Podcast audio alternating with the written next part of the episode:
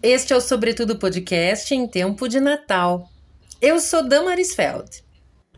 E eu sou Candace Lassig. E nós estamos aqui numa época única do ano, em que pinheiros, bolinhas, estrelas e anjos pipocam por todo lado.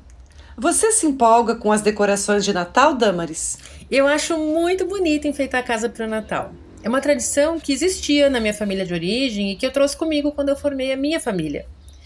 Eu comecei a enfeitar a árvore quando a minha filha mais velha era bem pequena. E seus filhos, então, eles apreciam esse ritual de enfeitar a casa? Gostam de participar? Sugerem enfeites e decorações? Quando eles eram bem pequenininhos, eles participavam muito, gostavam muito de pendurar os enfeites no pinheirinho. E ao longo dos anos, a gente foi acrescentando na nossa casa outros objetos de decoração, além do pinheiro, como presépio, toalhas de mesa, panos natalinos, paninhos, desenhos que as crianças faziam na escola, ficava bem legal, entre outras coisas. E eu acho muito gostoso seguir certas tradições que a gente aprende na nossa família de origem, adequando, claro, conforme for necessário a realidade da nossa família. Conforme eles foram crescendo, eles acabaram, eles acabam assim modificando o interesse deles, né? Antes eles me ajudavam a montar, teve ano que eles montaram a árvore sozinhos, e isso vai mudando conforme os filhos vão crescendo também. É gostoso ter as tradições da nossa família, né?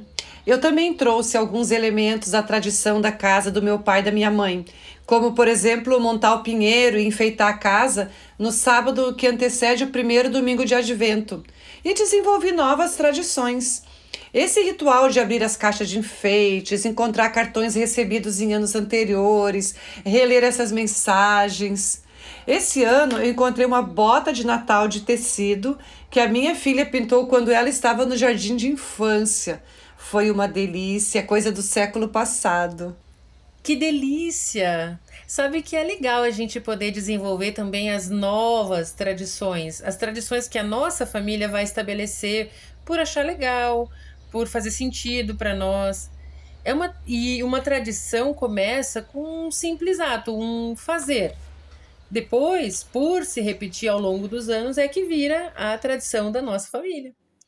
Eu lembro de uma época da vida em que eu estava tão ocupada que a minha tradição era montar o pinheirinho super em cima do Natal. Teve um ano que eu montei na véspera. Eu não acho que foi legal, mas foi o que eu pude fazer naquele momento. Pois é, porque os enfeites, eles contribuem para a gente lembrar diariamente que o Natal está chegando. Por isso que eles são elementos tão importantes na, no período do Advento, na nossa preparação. E há alguns anos eu comecei a fazer a coroa de advento aqui em casa. Eu coloco ela em cima de uma mesa que fica bem no centro da casa e diariamente tenho a presença desses símbolos de luz e esperança comigo. A coroa de advento, ela é também um enfeite tradicional, né? Sim! De acordo com a história, o uso dela começou em 1839 por iniciativa de um pastor chamado Johann Wickern, que cuidava de uma casa de auxílio social a crianças pobres. Nas proximidades do Natal, as crianças ansiosas perguntavam diariamente quando seria o Natal. Então, para marcar a chegada, ele fez uma roda com uma vela para cada dia do advento, e cada dia ele acendia essas velas. Então havia velas pequenas para os dias da semana e quatro velas maiores para simbolizar o domingo. Atualmente, a coroa de advento é uma guirlanda enfeitada com ramos verdes, com quatro velas da mesma cor, geralmente vermelhas ou brancas, que simbolizam as quatro semanas e os quatro domingos de advento. E no centro, uma vela azul clara ou vermelha, que representa o dia do Natal. E qual que é o significado de cada elemento da coroa de advento? Há várias interpretações possíveis. O círculo contém a ideia de tempo e eternidade. As velas lembram que o Natal é uma festa de luz e os ramos verdes remetem à esperança cristã. E como você usa a coroa de advento na tua casa? Além de ela por si só enfeitar a casa, em cada domingo de advento, geralmente no final da tarde, meu marido e eu nos juntamos para ouvir reflexões e canções natalinas e orar juntos. Nesse momento, acendemos o número de velas correspondente a cada domingo. Ai, você falou nas canções natalinas, hein, Candace? Quantas lembranças boas de infância, né?